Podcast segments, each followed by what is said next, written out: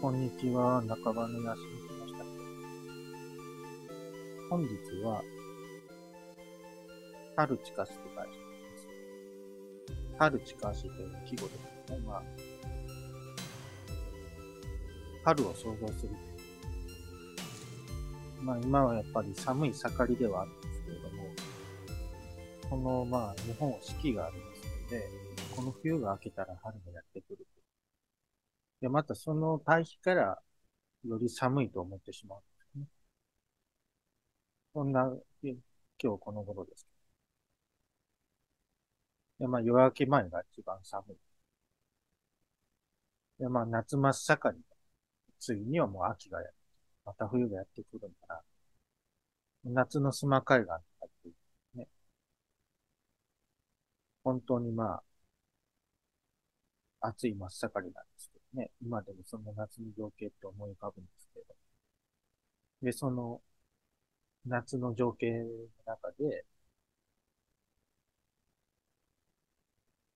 本当に太陽がギラギラとってるんですね。今では想像もつかないような感じですね。でもまた夏やってきます。で、このまあ夏がやってくるっていうことは、冬もやってくるということで、このまあ冬、で、今この冬真っ盛りの中で、春を思い描いてるところ。まあ、区会があって、その、猫、猫のとことね。その春がやってくる中で、その猫が、こう、すまし顔しているといったような、そんなお湯に入ってるんですけど、まあ、このまあ、昨今の中でどんなね、春があったかと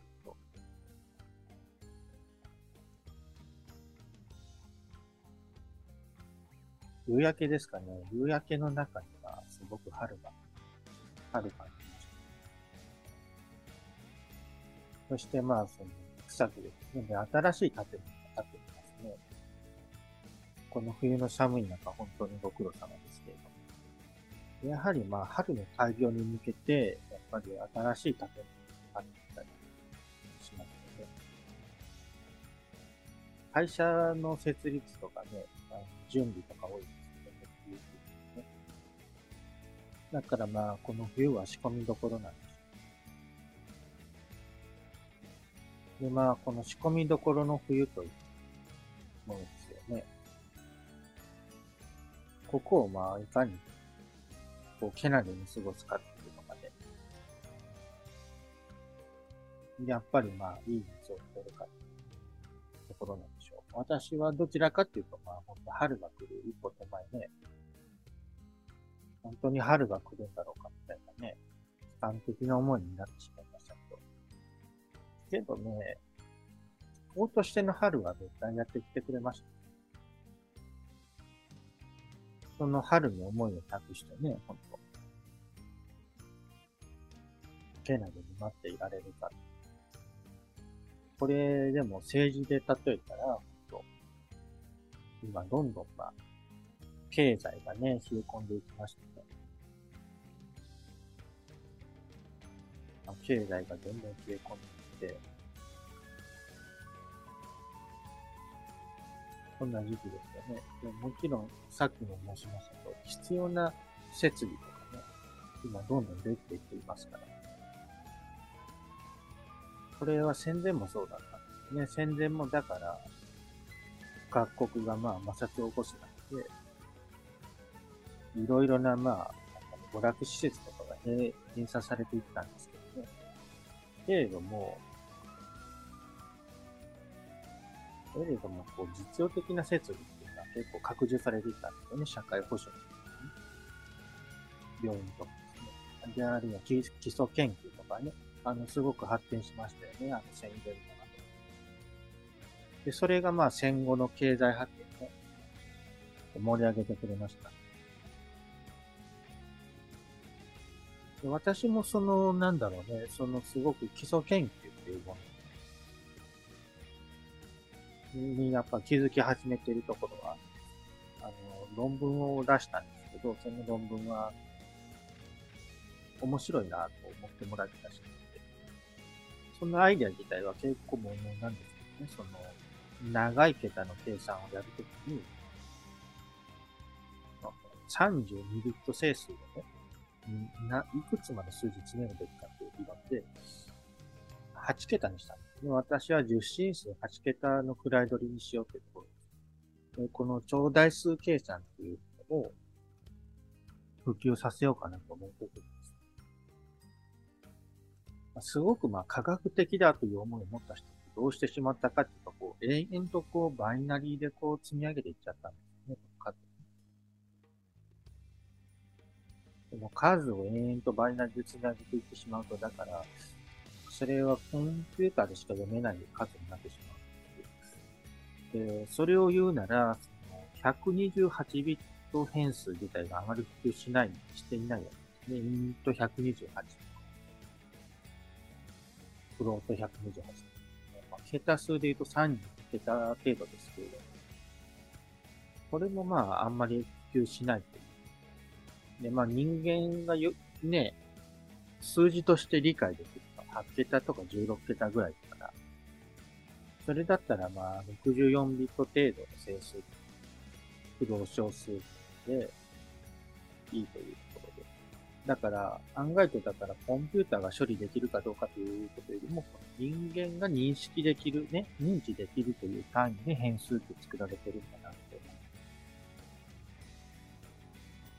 文字とかそうですよね。文字とか最初は8ビットですよね。8ビットのアスキーコードです。それで16ビットの JIS コードは、まあ漢字ですよね。それとか、漢字とあとはユニコード。これがまあ16ビットで。で、まあ整数はだいたい3が8桁。これがまあ人間の認識できる単位だ。そこでですね、だから長い桁の計算をしたかったら、やっぱり私10進数で区切りながら計算をしたらいいかなと思った。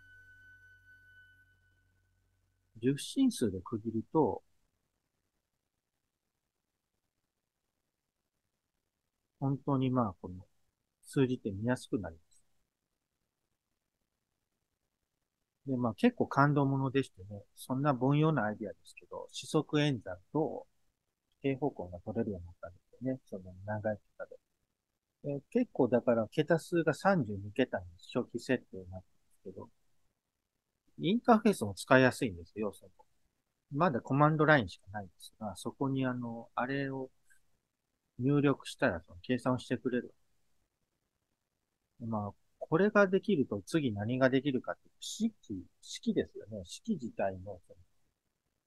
反訳化とか分析文とかね、サマリーとかできそうです。で、あと統計計算自体の、統計計算で使われる数値って、まあ、ダブル型ですね。大抵64ビットで16桁。定評な、だいたいその桁数ですけど、それ32桁ぐらいですね。こんな当たり前などを使って。といったように、まあ、限界というのは結構簡単に突破できるんだよ。でもやっぱり固定概念に縛られていて、なかなかできないねという、その簡単なことが。それはだから、コンピューターを作ったのも人間ですから。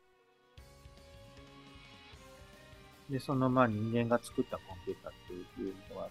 人間の憧れや理想っていうものをこう体現した存在に、だからシンギュラリティっていう、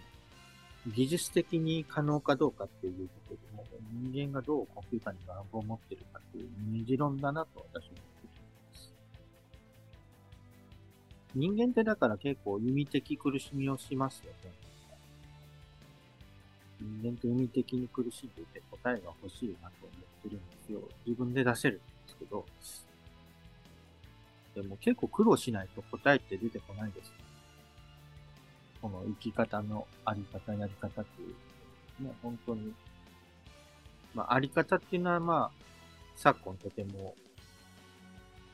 有名になりました、それと対をなしてるのはやり方です。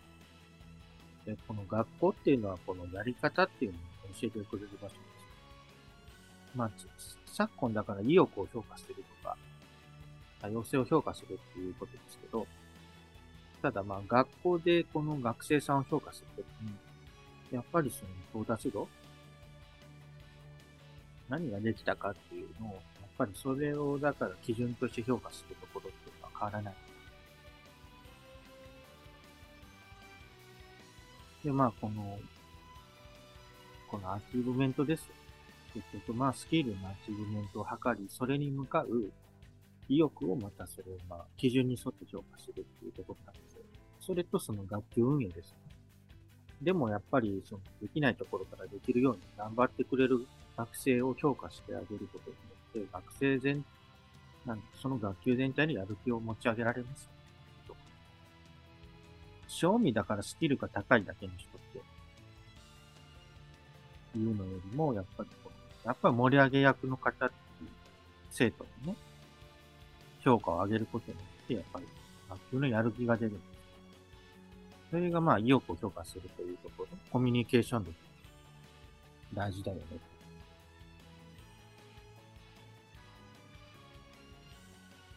で、まあこのコミュニケーション力っていうのは本当、学級とか職場とかそうですね。盛り上げ役がいてくるとどれほど心強いでしょ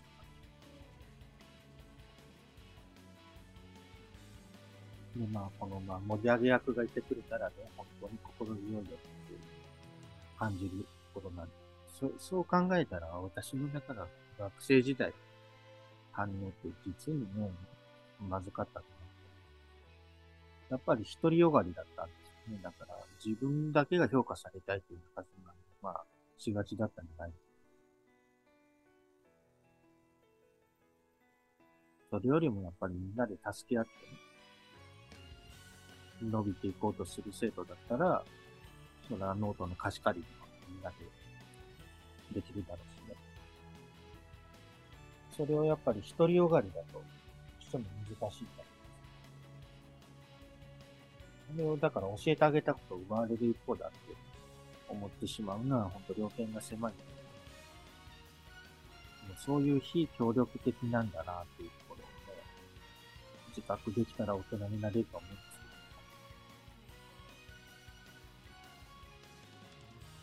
けどまあでも、子供時代の私、ここがわからなくて。だから先生がコミュニケーション力を高めてっていうのも一人のそこにあってね、やっぱり。先生が教えるだけじゃなくて、生徒がやっぱり教え合ってくれた方がいいじゃないですか。だから単にスキルが高いだけというよりも、言われたことをね、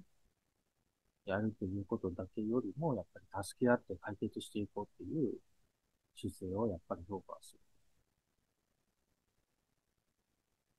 ただそこも、やっぱり基準に沿ってなんだなっていうのはあるんです。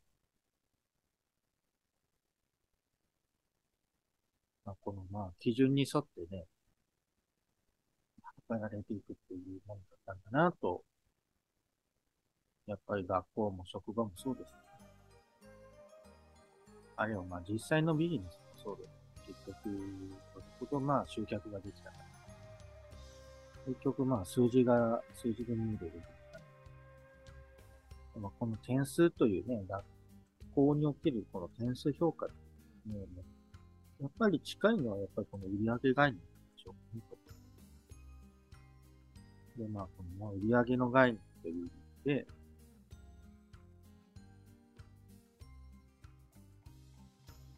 評価されざるを得ないとか。でもね、それもやっぱ二つの見方があって、どうしてもこの売上が上がらない。やっぱり意味というものがなくて、やっぱこじつけてるだけの場合っていうのもありますよね。この何らかの意味をね、意味ってやっぱ生きることにかなうってことですね。だからね、学校もだから、煙たがれられつ、やっぱり行った方がいいってなります。で、この学校のいいところっていうのは、やっぱりその先生や生徒たち、ね、クラスメイトたちが、やっぱりできるまで向き合っていく場所なんだなっていうことで。やっぱりできなかったことができるようになっていく場所だから、やっぱり学校ってこと。外せないと思う。ただその、学校っていうのはあくまでも手段で、やり方は手段。どうなっていきたいかっていうのは、生徒さん自身に委ねるところがある。まあ、同窓会とか行ってもそうですね。僕、なかなか有名な母校であって、なかなか生徒がね、集まるかどうかっていうのは、その時次第。それはだから、まあ、同窓会もそうですね。なんか、年間おきに顔ぶれ変わり変わるじゃないですか。だからそこでなんかこう、取り仕切っている人がいるかのように思えて、まあ5年10年だったら変わりますね、顔が。大きく変わるときがありますよね。内閣で変わるみたいに、全然違う顔ぶれの人が変わってしまうことがありますね。それ、やっぱり一つの世界かなと思ったりします。この面白いのは、一つの世界っていうのは、結構相場にも通じるところがあって、この相場で言うと、だから、ボリンジャーバンドってありますね。このプラス2シグマからマイナス2シグマのボリンジャーバンドで、そのボリンジャーバンドのだか節ですよね。こうギュッとしず、絞まるとこがあります。このギュッと絞まるところから絞まるところっていうのを、こう節と考えるんですね。こう、一つの胃袋みたいにでこの胃袋というのが、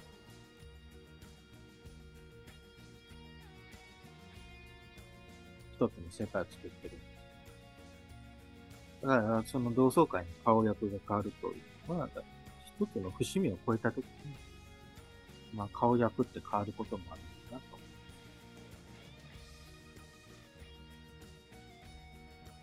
それを見て切ないなと思うかっていうのは、まあ、その人の、まあ、本当趣味次第かと思いますけど。で、このまあやり方とあり方っていうのはどちらかだけが正しいわけじゃなくて、本当入れ替わり立ち替わり現れてくる。今私が手に取ってるマルクブロックの比較詞の方法っていうのこれはだから、比較ね、歴史を比較する方法っていうのだから文化の数になる。これが癖者なんですけど、文化同士を、まあ、多層性ですよ。この比較をだから合理的に、論理的にどこまでできるかっていうのは、合理的にできそうですね。でも、例えばだから、マルクブロックヨーロッパの人だから、ヨーロッパの人に言ってヨーロッパ域内に比較をされているんですけど、例えば、まあ、イギリスとフランス、フランスとスペイン、ドイツとスペイン、などなど、パターンを考えたらすごい数になってきてしまって、その、たったそれだけでも10通り、20通りのパターンになって、そのパターンごとに比較文化研究で、全然言葉が通じないので、それはだから、単に書いてある言葉が違うだけで、意味付けが違っているから相互に交流がしやすく、結局その知見を活かしきれないという声が出てなので、その共通の理論的土台を作りたいなと、彼は言ってるんですけど、でこのまあ共通の理論的土台を作りたいなっていうのは、まあ昨今では数学的なのですね。で、その数学的なのが実現したものこの IT とかがで、このまあ IT というものが、まあ人類全体の第二言語としてもしつつあって、でまあ外国カースト FX っていうのは、かなり好き嫌いが分かれていて、まあ、株だったらわかりますよね。だから、会社という器に対してね、こうエネルギーが注がれていったら、その株価が上がるよっていう分かりやすいシステム。けれども、このまあ外国為替の方は本当高騰向けというか、本当浮き沈みが激しくて、なおかつこれ谷間ですよね。スラッシュで区切りますから、A 国と B 国との谷間にあるのが為替ですから。常にまあ引き裂かれつつあるということがあります。引き裂かれつつ断崖、ある断崖の敵を眺めつつある相場です。でもまあこのボリンジャーバンドに発揮されてくる感じがします。株とかだったら、こんなその乱高下するような好ましくバリュー投資って価値のある銘柄にこう長期的に投資させていただけるね、王道の投資法がある。それに対しても外国為替は本当にもうテクニカルが勝負。まあ大昔だったら、ね、ユーロが上がる話だった大まかに。その場合はレバリッジを下げて楽しみしといたらいいとかね。いうこともあったんですけど、まあ昨今はやっぱり乱高下です。まあ、先日の、だから、まあ、統計学会とかも、為替の話をしたんですが、ドル円のレートは今後ではどうなのか？ドル円のレートはどうなのか？いや、もう、どっちもどっちでしょう？もっと大きな企画相手が出てきてるんですよね。今、なんか、ブリックス系っていうのとの、だからどちらなのか。だからその中の話ですよね、ドル円。このまあ、中央銀行制度ですね。中央銀行制度まあ、この外国為替で融通されている、まあ、西側世界内での話。まあ、それに対して、まあ、もっと立ち上がってきつつあるのは、ここから見たらまた別の陣営の話。まあ別の陣営っていうと本当にまあ角が立つんです。これってでも本当だから、やり方かあり方かで見えますね、私から。まあ、やり方にかけて、まあ、やっぱり西側の世界で、まあ、かって先進国って言われていて、やっぱ先進的なやり方があったから、断然他の国の利益を得られたんですね。ほんの40年ぐらい前までそうです。ほんの40年ぐらい前まですごい有利があったんですよ。それがもうどんどん縮まっていったっていうのは、これ統計的にも見えることです。あり方をまあ享受できるように、このまあ大量生産されて、なおかつ情報化によってまあ、情報共有されたっていうことそしたらみんなに広まりますよね。そしたらもう、落差がまあ、ほ、だいぶ減ったっていうところです。そこで、だから元先進国が、一体ここから何を理にしていったらいいのかなっていう。また新しい悩み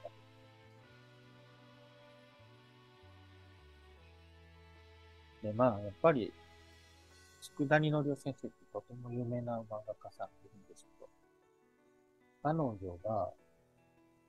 まあ、メンヘラというさんって、あまりいい言い方でもないと思うんですけど、そういった方々って何だろうかっていうとコップの底が抜けていて、こう、いくら愛を注いだんでも、注ぎきれない。よでここで、まあ大事な区別っていうか、なんだろう、心の奥底が深いから、いっぱい入れてあげたら、そのうち溜まってくるのか、それともやっぱりどこか隙間があってこう、じゃーっと流れ出てってしまうのかなっ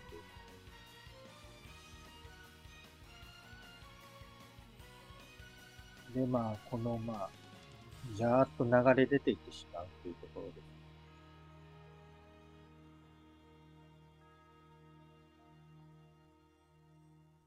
やっぱりまあそこが区別したいなと思うところです。で、まあ、風穴を開けるというですね。その風穴が開くとね、確かにもうすごい風が吹く。それを正気と捉えるという考え方が根強いと思うんですけどね。ただまあ、本当日常論としてはですね、その風穴をいかに埋めるかなんですよ。まあ確かに異性だけがいい人ある種に無形の良さはありますけど、でもね、日常を豊かにする、この風穴をいかにかない風穴をね、埋めたらね、これ残念かっていうとそんなことは全然なくて、そこから新しい関係がね、始まっていきますよね。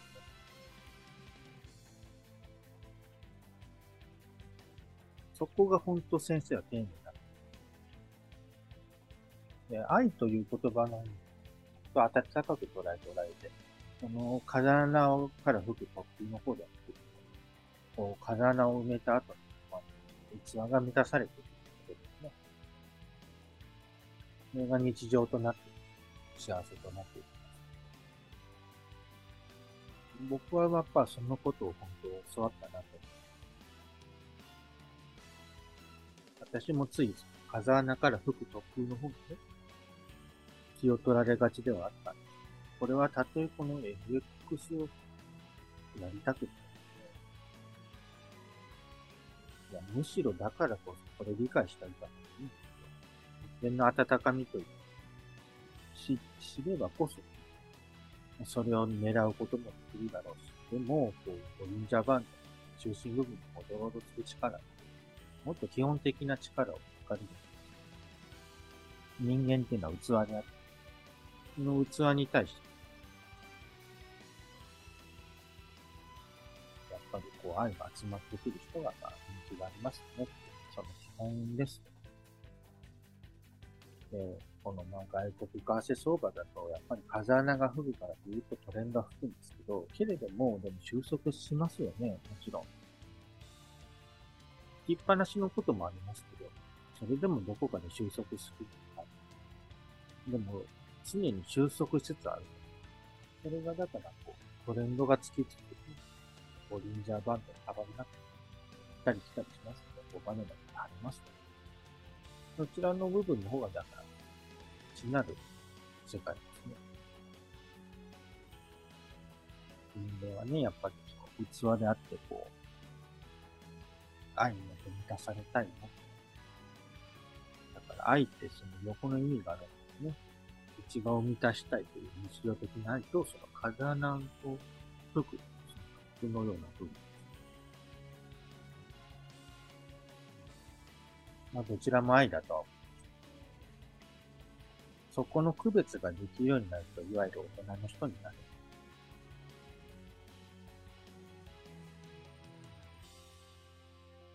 だから、これはすごい愛だって、確かにそうなんだけど、風穴を解く自分に対して、そういうこともできるけど、その風穴が塞がれた後の日常ですよ。そこに満たされる愛がどんなものなのかなと。さらに想像してみると、まあ、継続的な関係を築けるんじゃないでしょうかね。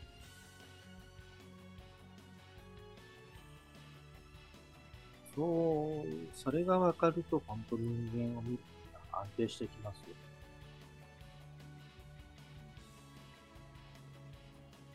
なんか温かい人っていうのは、やっぱり風穴を、風穴をちゃんと見ていやっぱりそれをしっとりと塞いでいくっていうことができる人です。むしろだから丁寧そうな人だから、風穴そのものをあがあがめ立てまつってしまう人はちょっとどうかなっていうところがある。負けたさんとかでも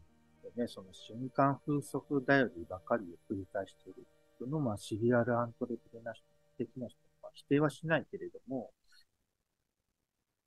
けれども、やっぱりもっと大事なのは、ねやっぱり器を生み出すことです。